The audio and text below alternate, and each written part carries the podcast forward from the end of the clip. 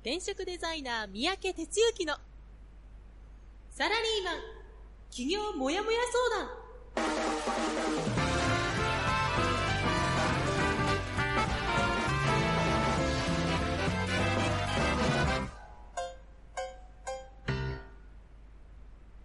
自分に何ができるんだろう。何から始めたらいいの？この番組はそんなモヤモヤ状態のあなたのお悩みにサラリーマンの応援団長転職デザイナー三宅哲之がお答えするポッドキャスト番組です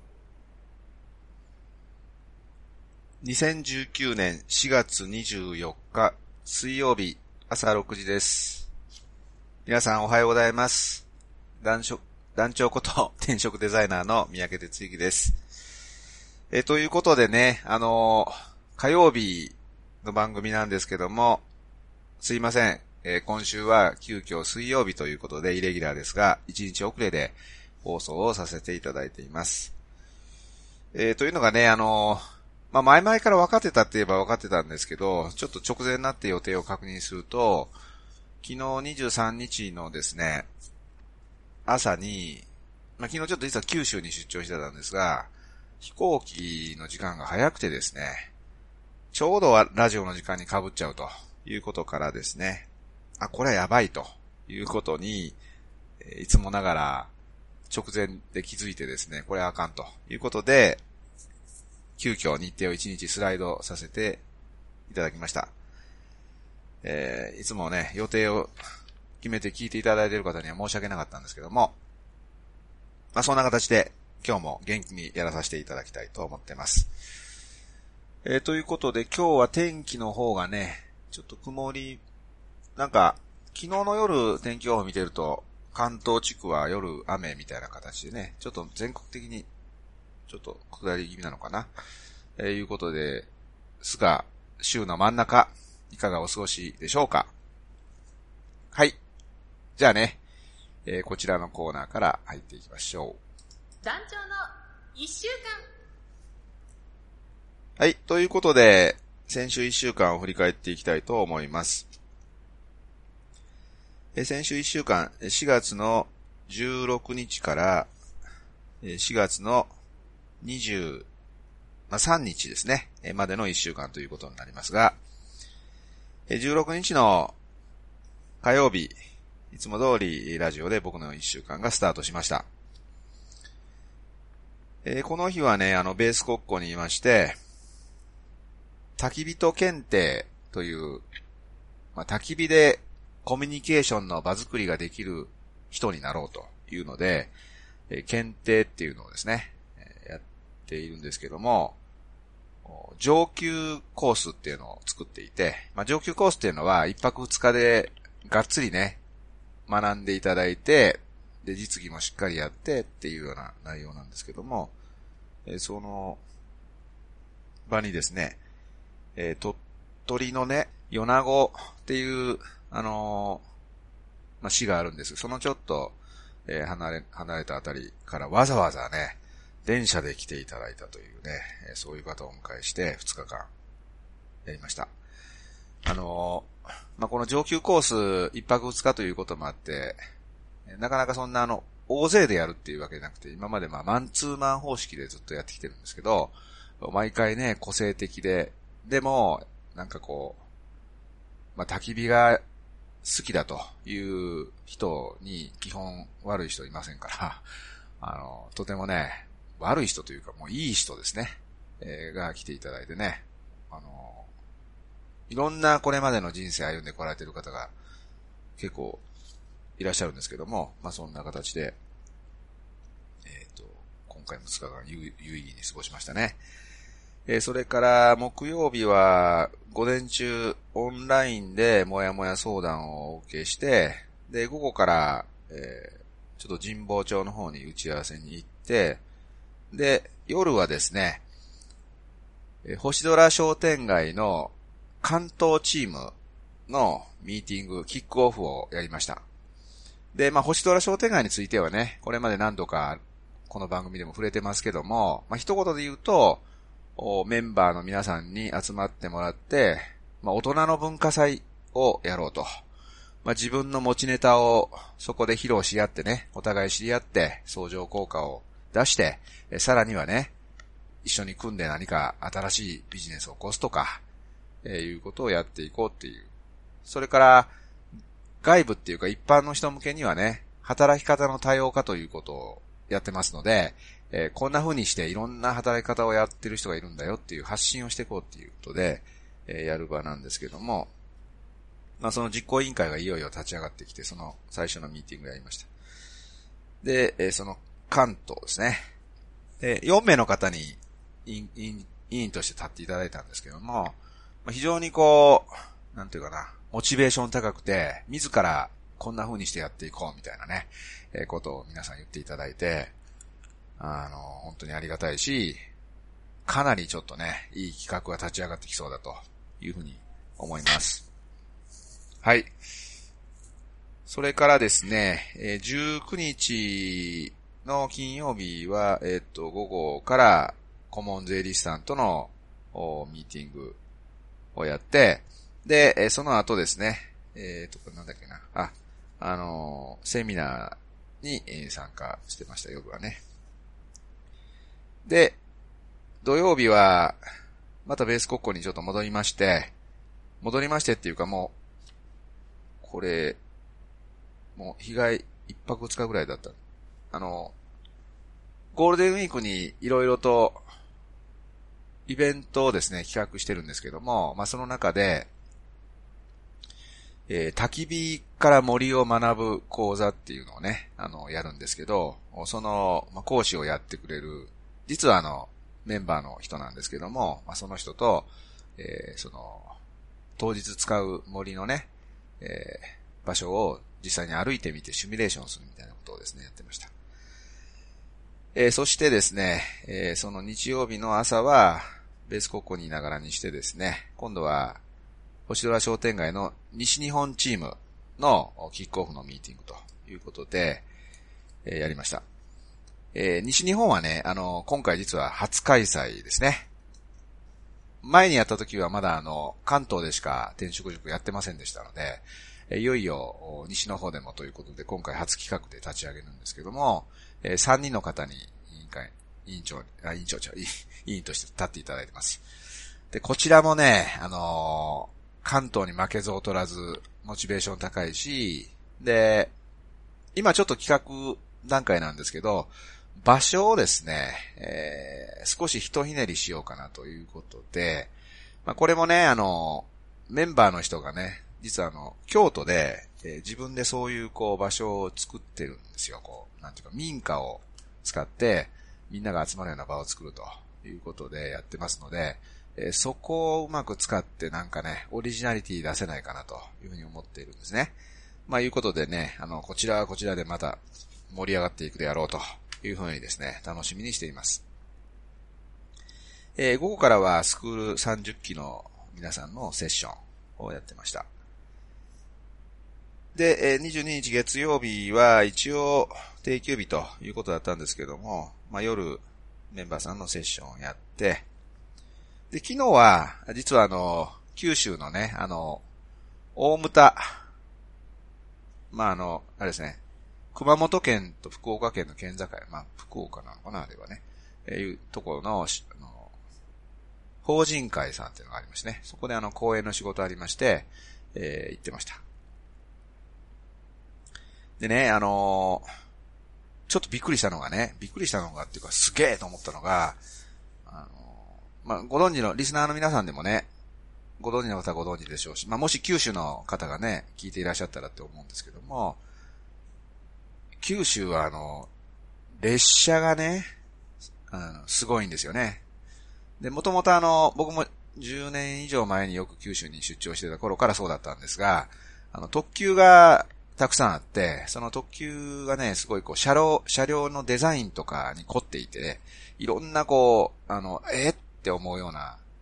ものが走ってるんですよ。で、昨日実はあの、博多で乗り合わせで待っていたら、なんか後ろの方からね、おごそかにスーってなんか列車が入ってきて、で、お、何やろうなと思ってパッと見たらね、えー、なんだこれ？みたいなね、あの、電車が入線してくるわけですよ。で、七つ星イン九州だったっけな。知ってますよね？なんかご存知の人はね。超豪華列車っていうのかな。あの、動くホテルみたいな感じのね、昔トワイライトエクスプレスみたいなのがありましたけども、まあ、なんかあれ系です。あれ系なんだけど、あれよりもっと厳かな感じで、で、それが入ってきたんですよ。ほんで、なんかもう雰囲気変わっちゃったね。で、なんかね、車掌さんも少しちょっと違うし、15分ぐらい停車してたのかな。なそこで乗ってくるお客さんとかがいたら、みんな入り口のところで車掌さんがね、丁寧にようこそいらっしゃいました的な感じでね、あの、待ち受けて、で、一人のおばちゃんがいてね、で、そのおばちゃんなんか乗るのすごい楽しみにしてたのか、車両のその、エンブレムがあるんですけど、そのマークがね、そのマークのところに顔くっつけてキャッキャキャッキャ言いながらね、あの、撮って撮ってみたいなんで、あの、写メをね、みんな、あの、撮って撮ってやってました。で、印象的だったのは、そうやってね、あの、乗るお客さんのテンションがめちゃくちゃ高い。そうするとね、あの、乗、乗務員の人もね、なんかこう、ノリがいいし、笑顔満、満開なわけですよ。はい。だから、あやっぱりこうやってね、あの、まあ、ある意味彼らにとっての職場だと思うんで、職場のテンションが高いと、もうその人のテンションも上がっていくんだと。みたいなことを目の当たりにしてね。なんかちょっと違った視点で、お、すげえなというふうに思ってね、見てたりしたんですけど、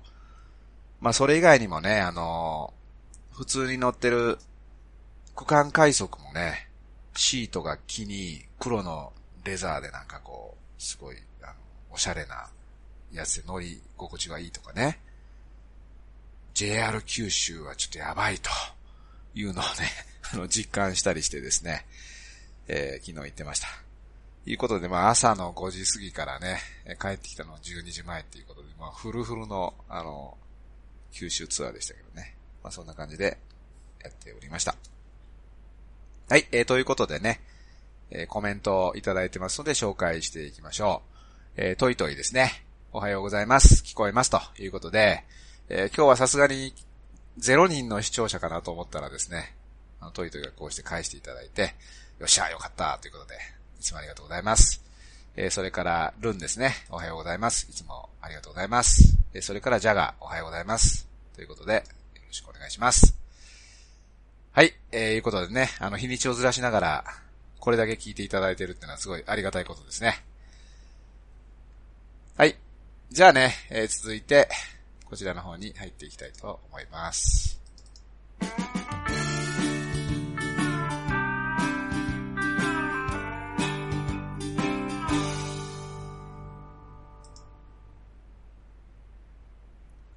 はい、えー、ということでね、今日の本編なんですけど、今日の本編は、追い詰められた時の対処法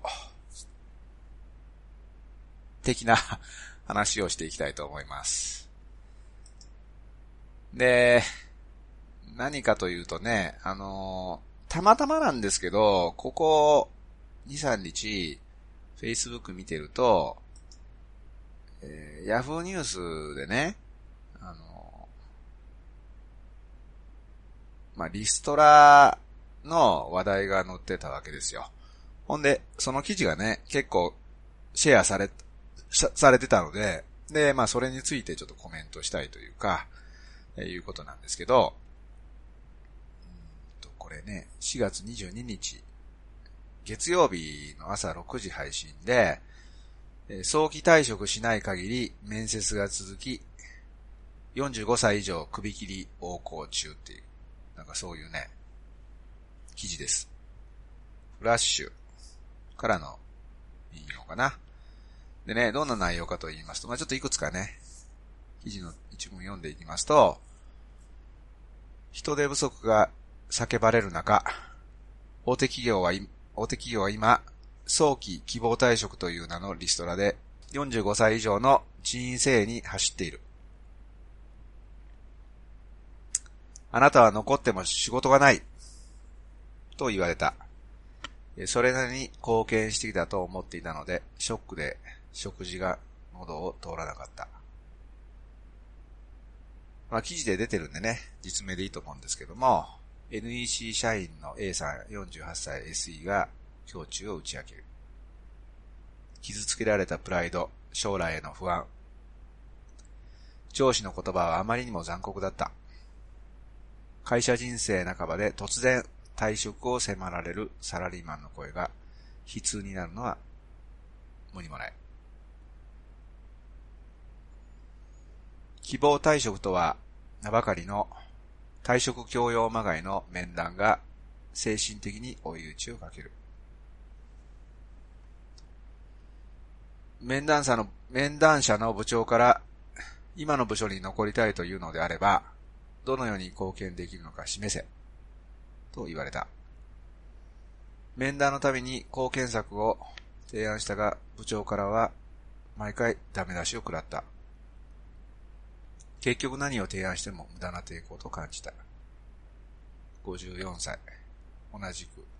経理。6回目の面談時に、面談をやめてください。と、何回もお願いしたが、部長は、答え、早期退職の選択が出ない限り終わらないよ、終わらないのよ、と冷たく言い放った。いつまで面談が続くのかと絶望感に襲われた。54歳、同じく技術。的な話ですよね。で、45歳っていう年代ですね。なぜ45歳なのかっていうことで書いてありますけども、年功序列型賃金で45歳前後は給料が高い。段階ジュニア世代でもあり、数が多い。この世代を切れば、コスト削減の効果が大きいのです。また、40代以上は変化に対応しにくいと考えられている。ミドルを切って、若い社員への新陳代謝を図りたいのです。という、まあ、専門家のコメント。まあ、それ以外にもね、たくさんの大企業、名だたる企業が、いろいろやってますという記事がずっとこう、並んでるわけです。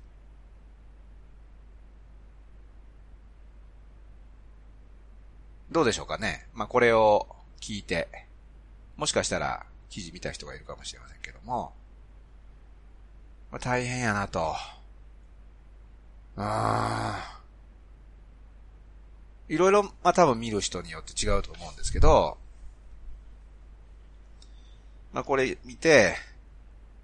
まあ、世の中のそういう潮流やなと。まあ、でもね、まあ、自分は大丈夫やろと。どこか、そんな気持ちで、対岸の火事っていうんですか？まあそんな感じで見てる人もいるでしょう。はたまた、いや、ちょっとうちでもやばいなと、そういう空気が流れているなと、いうふうに感じる人もいるでしょう。まあ、捉え方人それぞれなんですけど、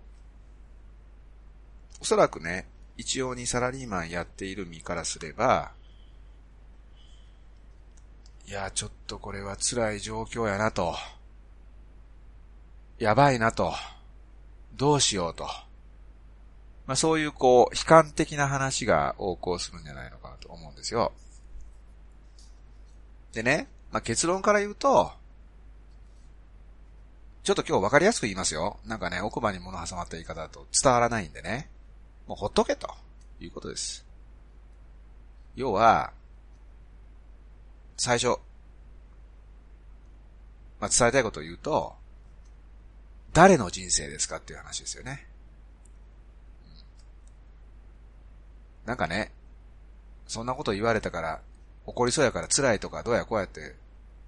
まあ、まず思っていいです、それはね、素直に。思っていいんだけど、どうしようどうしよう、なんてね、ビクビクするとかね、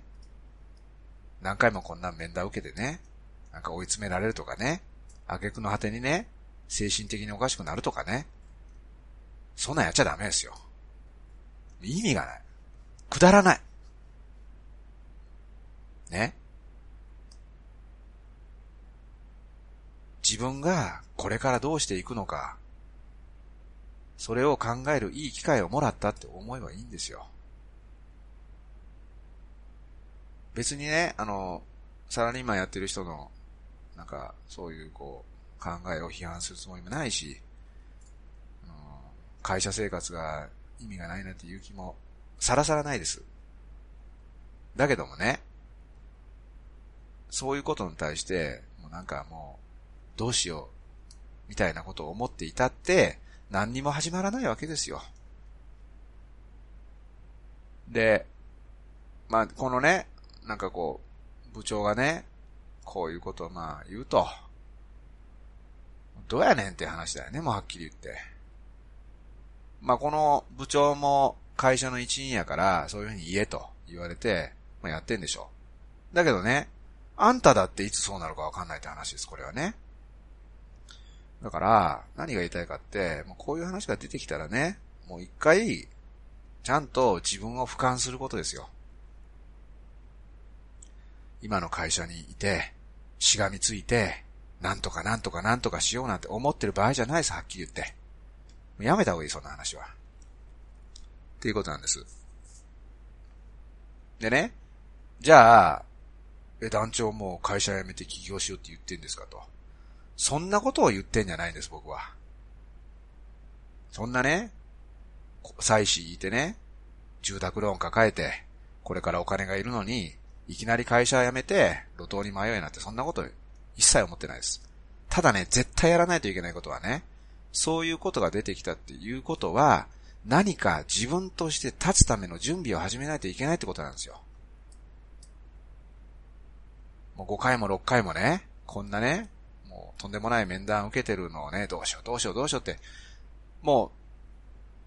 う、負のスパイラル落ちていくだけですよ。もう2回ぐらい受けたら、あ、もうこの会社あかんなと。ね。ある意味、見限らないと。で、どうするか。やめなくていいです。やめたら困るから。やめなくていいけど、とりあえず、あ、これはもうちょっと次の人生歩めって言われてんなと考えて、何か今からその時からすぐに準備に入るってことです。いいですか？やめずに準備するのに何のリスクもないんですよ。何より、そういうことを動き始めることで、人生が好転し始めます。少なくとも、なんか、こういうことをやろうっていうのを決めるとかそういうことのもっともっと手前で、会社以外の人とね、話することですよ。会社の中でね、同じ人とどうやこうやって話してて何にも生まれないですよ。違うね、外部の人で、そういう前向きに何か考えてる人と接すること。それだけでもね、大きく自分の見える景色が変わります。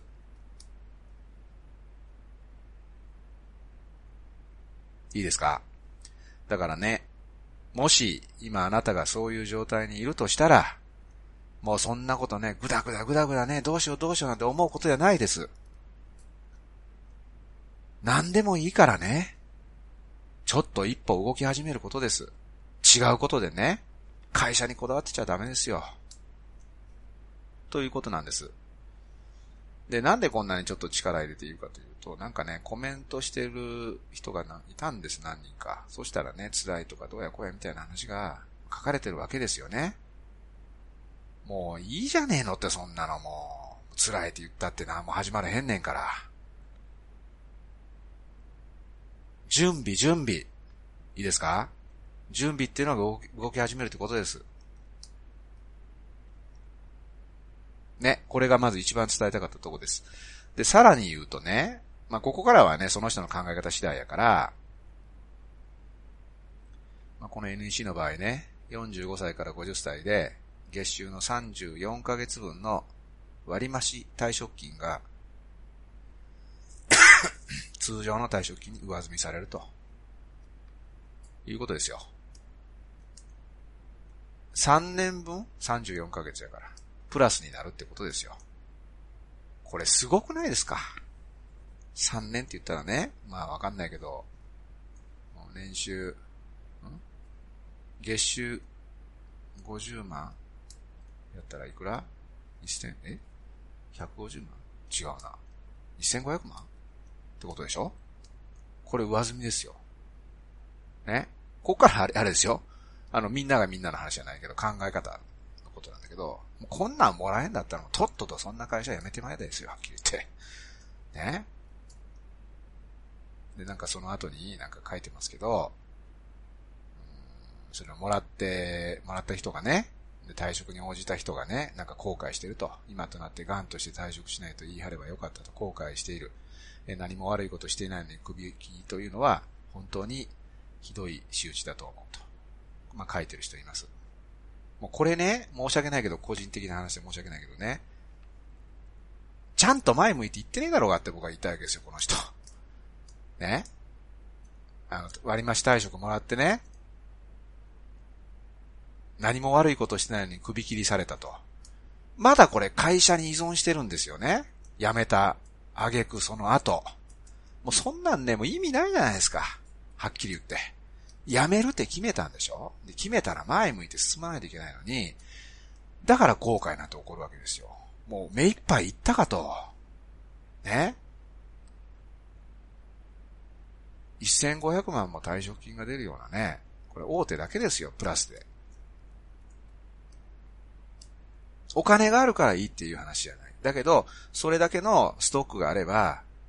もしかしたら住宅ローンの一部消して、そういう負債を消した上で次に向かって進めるかもしれないし、で、最悪、そりゃうまくいかなかったらどっかまた勤め直しはいい話じゃないですか。それをね、なんかやっぱやめようがよかったと。何言ってんだと。最初からやめんなよと。まあちょっとしょうもないけどね、この一つの一文見てそう思ったりするわけですよ。だからね、要は、もうとにかくね、もう前向いて進もうと、もういつまで後ろ向いてんだと。まあそこまでのこと書いてあるわけじゃないけど、なんかそんなことをこの記事と、なんかコメントとかを見たときに強く思ってね、うん。たくさんいます、うちこういう人。でもみんな目輝かして動いてますよ、今。ねぐじゅぐじゅ言ってたってしょうがない。で、一番良くないのはしつこいけど、そこでね、なんか精神的に鬱になるとかね、追い詰められてね、なんかもうわけわかんなくなる。もうそれ絶対避けなあかんすよ。もうそんな意味のないもう。たかが会社にそんなことされてね、自分を見失ってね、もうそんなんね、もう全く意味ないです、僕に言わしたら。だからね、もうちょ朝からちょっと重い話になってますが、要は、そういう話が来たら、ね、神様が、もう、ちょっとええ加減、次のこと考えていかなあかんでと、言ってくれてるわけですよ。で、おまけに、はい、ちょっとその鼻向けにこんだけお金余分に出すぞと、言ってくれてるわけですよ。もう乗っかりゃいいんです、それに。って話ね。うん。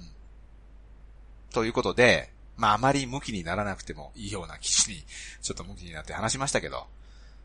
やっぱ大事なことってそこやからね。自分です、自分。自分の人生をどういう風にしていくのかっていうことが全てやから。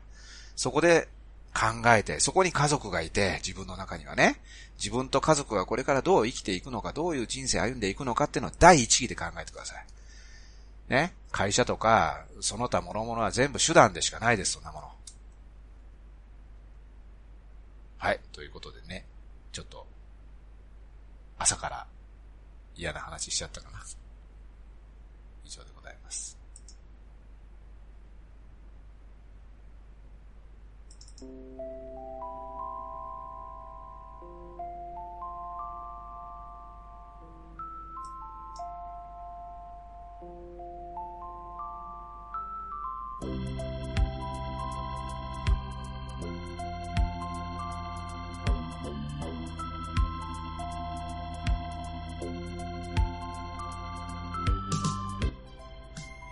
はい、えー、ということでね、ちょっと今日はあの、力入っちゃいましたけど、いや、なんで力入るかって言ったら、ほんまにそう思うからなんですよ。ね、僕はあの、サラリーマン否定してもいないし、やっぱ得るものもあるし、その中でなんかやってたらいいし、会社も否定もしていません。だけどもね、だけどもね、その、自分、自分がどこにいるのかっていうのはちゃんと見定めといてほしいんですよね。ということで。はい。で、コメントをいただいてます。えー、ジャガーからねえ。いつも以上に力が入った方にですね。激しく同意です。頑張ります。頑張ってよ。早期退職を後悔しているって人は、残ってても後悔している可能性が大な気がします。まあその通りですよね。だからね、もう後悔してるって言ってる時点で何度も言うけどね、か、会社依存なわけですよ。ね。あの、何もしてくれないですよ、はっきり言って。姉妹は。そこをね、いつまでぐだぐだぐだぐだそこにもうね、しがみつくのかって話です。ね。いくらでも道は開けるんです。いや、ほんまに。僕自身がそうやったし、僕の周りにはそういう人がたくさんいるから言ってるわけですよ。だからね、もしリスナーで今そんなことで悩んでる人がいたらね、もう絶対そんなことでね、精神的に追い込まれるとかね、やめた方がいいです、そんなもん。パッと切り替えて、これからどうするかですね。はい。え、ということでね、あの、ええ加減ちょっとその話題もやめと思いですからね。えー、っと、今日実は夜ですね、えー、っと、いよいよ東京メイン授業で、現役起業家のトークライブが開催されます。で、今回はあの、週末冒険会をやっている八ヶ岳でね、一人黙々とログハウスを建て、プライベートキャンプ場を開いている、まあ、鬼子と伊沢さんが来てくれます。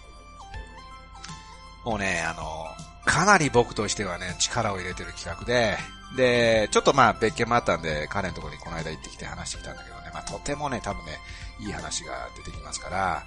えー、まあ西日本の皆さんはね、ちょっと、オンラインで見ていただくことになると思うんですが、リアルで参加する人、めちゃくちゃ楽しみにしておいてくださいね。はい。えー、それから、えー、っと、いよいよまあ5月に入るということですね。もうあれやね、あの、令和も間近やし、世の中でいう10連休も目の前ということでね、なんか、ちょっと浮き足立ってるのかなわかんないけどね。えー、そういう風な、あの、いよいよ1週間に突入するということですね。はい、えー、ということでね、あの、ぜひまあ、その、このゴールデンウィークをうまく使ってもらってね、いい意味のリフレッシュ、ちょっと月並みな言い方ですけど、でもいい意味のリフレッシュをして、また次に向かってやってっていただきたいと思います。まあ、僕の方はね、あの、焚き火の、まあ、イベント目白押しということで、もう連続でですね、イベントを組んでいます。で、まあずっと前から、まあそうしたいなと思ってた一つの夢なんですけども、まあメンバーの方とね、ジョイントしてやるっていうイベントをですね、えー、3連続で組んでいて、6月も2つ組んでいて、いよいよそんな形をやっていこうといったような、あ令和スタートになろうかなと思ってます。はい、えー、ということでね、えー、今日はこの辺りにしたいと思います。えー、お相手は、団長こと転職デザイナーの三宅哲之でした。じゃあ、今日も一日頑張っていきましょう。いってらっしゃい。この番組は、転職塾。サラリーマンがゼロから始める自分サイズ企業準備の学校。フリーエージェントアカデミーの提供でお送りしました。